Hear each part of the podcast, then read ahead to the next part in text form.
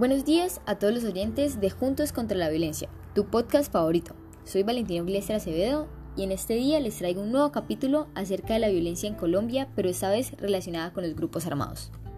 Como todos sabemos, la historia de Colombia durante los últimos 60 años ha estado marcada por la violencia y el conflicto armado. Todo este caos y guerras iniciaron por la desigualdad en la repartición de las tierras y la falta de espacios para la participación política. Las personas, en vez de expresar sus inconformidades pacíficamente mediante el diálogo, empezaron a crear grupos que cometían actos violentos contra los demás con la intención de no permitir cambios considerados como ilegítimos y justificando estos acontecimientos como el único método para poder transformar la sociedad y ser escuchados. Cada movimiento fue creado con concepciones políticas, ideológicas y militares diferentes según lo que ocurría en sus territorios. Tal es el caso de las Fuerzas Armadas Revolucionarias de Colombia, más conocidas como las FARC, que es un grupo de autodefensa campesina. El ELN, que tiene que ver con la radicalización de la lucha de clases influenciado por la Revolución cubana, y otros grupos como el EPL y el M19 que se presentaron. De la misma forma en que las personas se vieron afectadas por estos grupos delincuenciales, es el caso de la familia Ogliastre Quijano, que sobrevivió y salió adelante durante esta época de oscuridad en el país.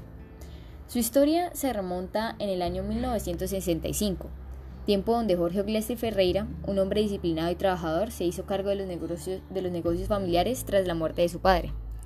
Su finca se encontraba ubicada a 45 minutos de la ciudad de Bucaramanga, en la cual cultivaban café, cacao, cítricos, tenían ganado y galpones para producción avícola.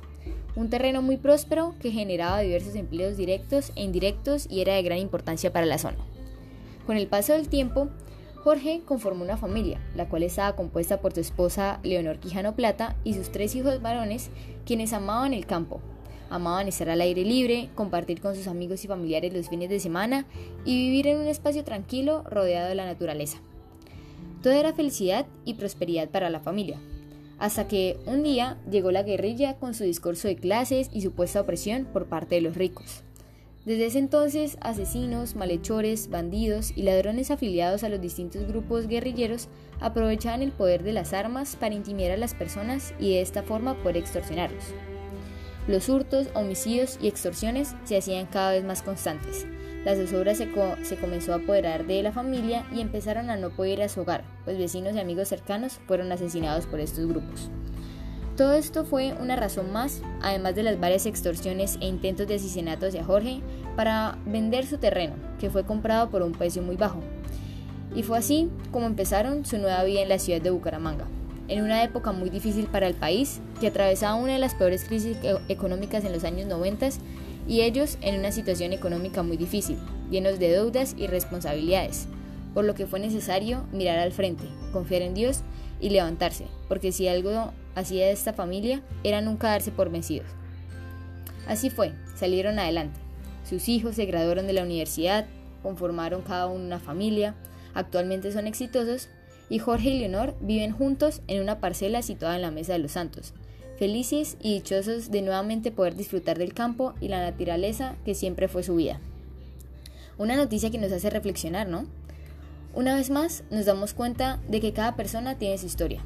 Muchas veces no nos ponemos en los zapatos del otro y somos egoístas frente a las situaciones que les ocurren.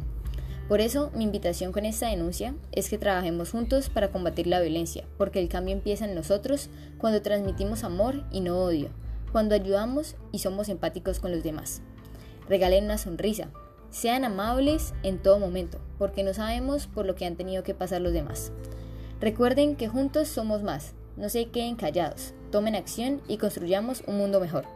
Espero que les haya gustado este podcast y hayan entendido el mensaje que buscaba transmitir. Nos vemos en un siguiente capítulo. Hasta la próxima.